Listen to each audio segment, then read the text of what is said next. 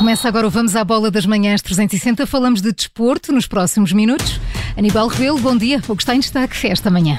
Bom dia, Maria João. Destaque ao Campeonato da Europa, quarto dia de europeu, com mais três jogos. Vamos fazer essa antecipação e vamos olhar também para a Seleção Nacional, que antes de entrar em campo já tem uma baixa devido à Covid-19.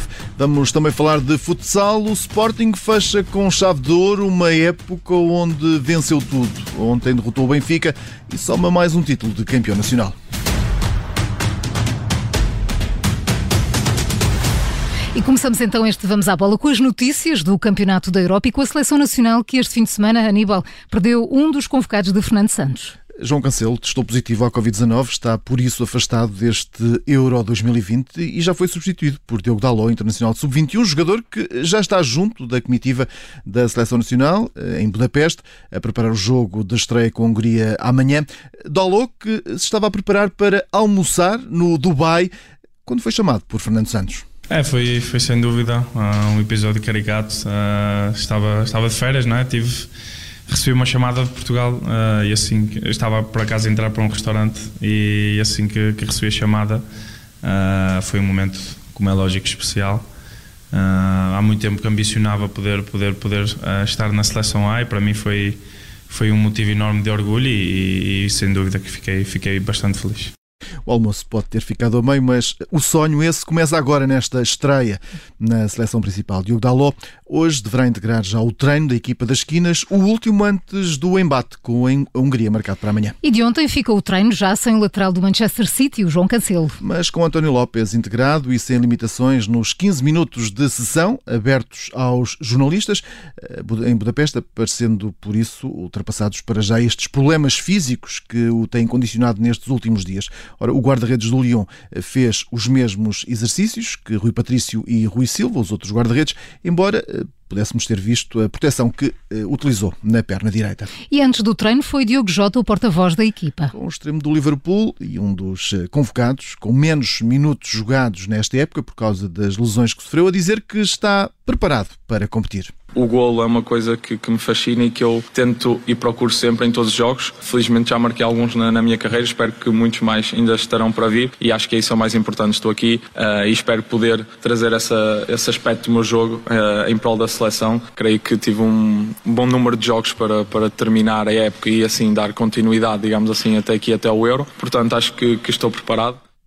Quanto ao estatuto de campeão europeu, com que Portugal chega a este Euro 2020, Diogo Jota diz que esse fator irá fazer com que a seleção nacional seja o alvo a bater. E é sobre o europeu que falamos agora com Carlos Alberto Diniz.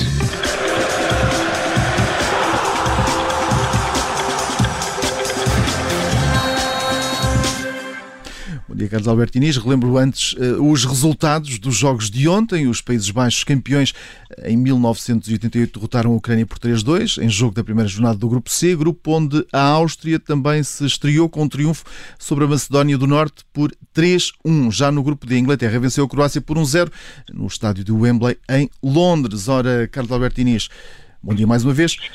Nesta semana de estreia de Portugal com a Hungria, o jogo realiza-se amanhã para já a ser marcado por esta primeira baixa. João Cancelo, eh, testado positivo à Covid-19, está fora.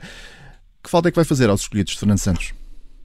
Olá, bom dia, Aníbal. Um, diria que é uma baixa de peso. Um, o João Cancelo um, é um jogador que muito influente, na minha opinião, uh, na seleção nacional e que uh, digamos que é inesperado todo, toda esta uh, aquilo que aconteceu, já que uh, a informação que todos tínhamos era que a seleção estava, um, digamos, vacinada, a maior parte dos jogadores. E, e, essas respostas agora ficam um pouco no ar relativamente à, àquilo que se pode passar na, na seleção relativamente ao Covid mas, mas parece-me que é, é, é uma baixa realmente importante e que pode, de alguma maneira, uh, ter alguma influência no rendimento da equipa. No entanto, uh, o Nelson está, está presente, é, é sempre uma solução credível e agora, com a entrada do, do Dalot, a equipa fica completa E esta, e esta, escolha do Dalo é a melhor opção uh, para substituir o Cancelo? Isto, isto porque uh, o jogador esteve, esteve no, no Sub-21, esta é uma estreia nos AS, teve uma boa época em Itália, é verdade, mas nesta altura já tem muitos quilómetros nas pernas. Sim, eu diria que sim, mas, um, mas parece-me que o Dalo pode ser uma, uma excelente solução. Um, no, no Europeu de Sub-21 foi um jogador muito influente um, na, na, equipa. É, é, nunca esteve na seleção nacional lá, mas é um jogador que tem um percurso de seleção muito, muito grande. Foi campeão da Europa, sub-17, sub-19, salvo erro, e um, esteve neste, neste europeu um, como um dos motores da, da equipa e foi um, um excelente capitão em campo, sendo ele um homem muito importante também é? em toda essa manobra da, da equipa de sub-21. Por isso parece-me, eh, digamos, uma sucessão natural, já que talvez não houvesse assim muitos candidatos. Uh, Cédric fez uma época, digamos, não muito regular e, e isto também, também, estava de férias já há mais tempo que o Dalu e parece-me que o Dalu pode ser uma, uma solução muito uh, credível para, para, a lateral direito. Carlos Albertiniz, este, este europeu também está a ser marcado com o episódio de, de Eriksen, o jogador eh, aparentemente está a recuperar, eh, continua a ser acompanhado no hospital. Ora, o que é que nesta altura, eh, isto no, nos diversos plantéis que estão no europeu, isto mexeu com a cabeça dos jogadores, o que é que estará a ser feito pelos uh, diversos selecionadores, uh, no fundo, para conseguirem entrar na cabeça dos jogadores e afastá-los uh, daquela imagem que nós assistimos este fim de semana? Infelizmente não há uma, não há uma imagem única, não é? Já, já ao longo dos anos temos este tipo de, de questões. Um, ehm, mas naturalmente marca, marca o europeu, ainda por cima, um, um jogo em que aparentemente tudo, tudo estava bem e, e de facto um, parece-me um episódio realmente uh, importante e marcante de tudo. Um, aquilo que parece-me que ainda é mais marcante, naturalmente para, para os companheiros, uh, para os adversários diretos, no caso, mas também para todos aqueles que já jogaram ou são companheiros de, de equipa de, uh, do jogador em termos daquilo que hum, os, os, treinadores podem fazer, naturalmente, não, em termos um, psicológicos, não podem, não podem fazer muito, porque um, é, é difícil contrariar este tipo de situações que, que hum, até pelas declarações dos, dos médicos dos, dos, clubes em que ele passou, um, tudo parecia que estava uh, bem. E, de facto, isso hum, notou-se que alguma uh, deficiência cardíaca tinha, tinha que haver. Uh, vamos ver o, o, aquilo que vai acontecer no, no futuro, próximo do jogador, mas fundamentalmente fica, fica essa marca uh,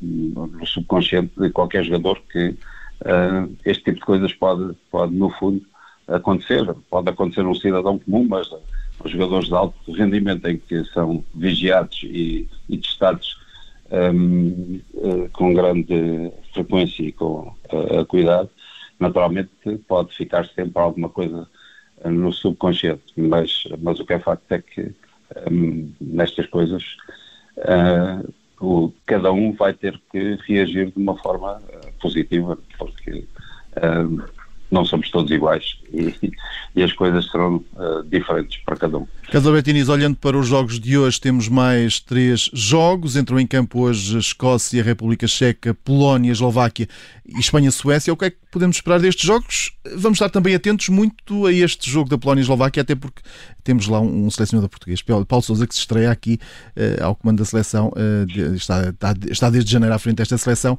e, e tem a partir de, de, agora aqui uma tarefa complicada, é, assim uma, uma espécie de prova de fogo, não é?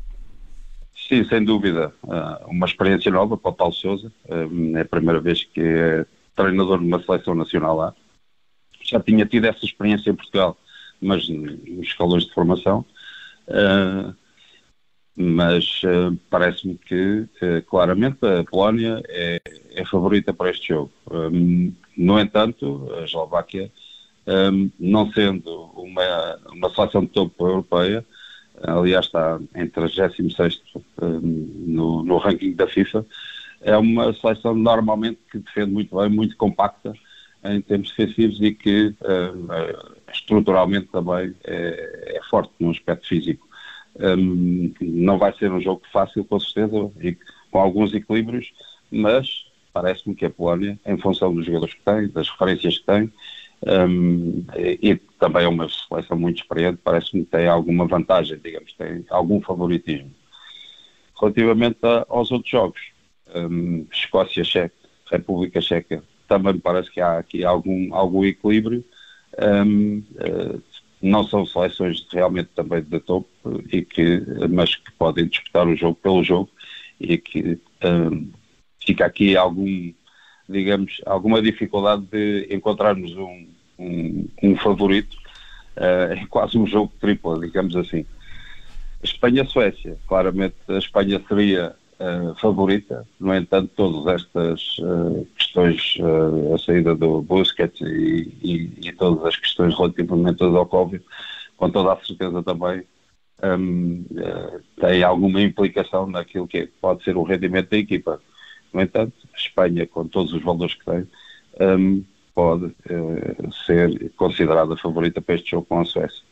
Ricardo Albertiniz, obrigado por esta antevisão e também esta análise ao que poderá acontecer com a seleção nacional. O jornalista Aníbal Rebelo com Vamos à Bola da Rádio Observador. Amanhã, mais para ouvir, sempre depois da síntese das sete e meia.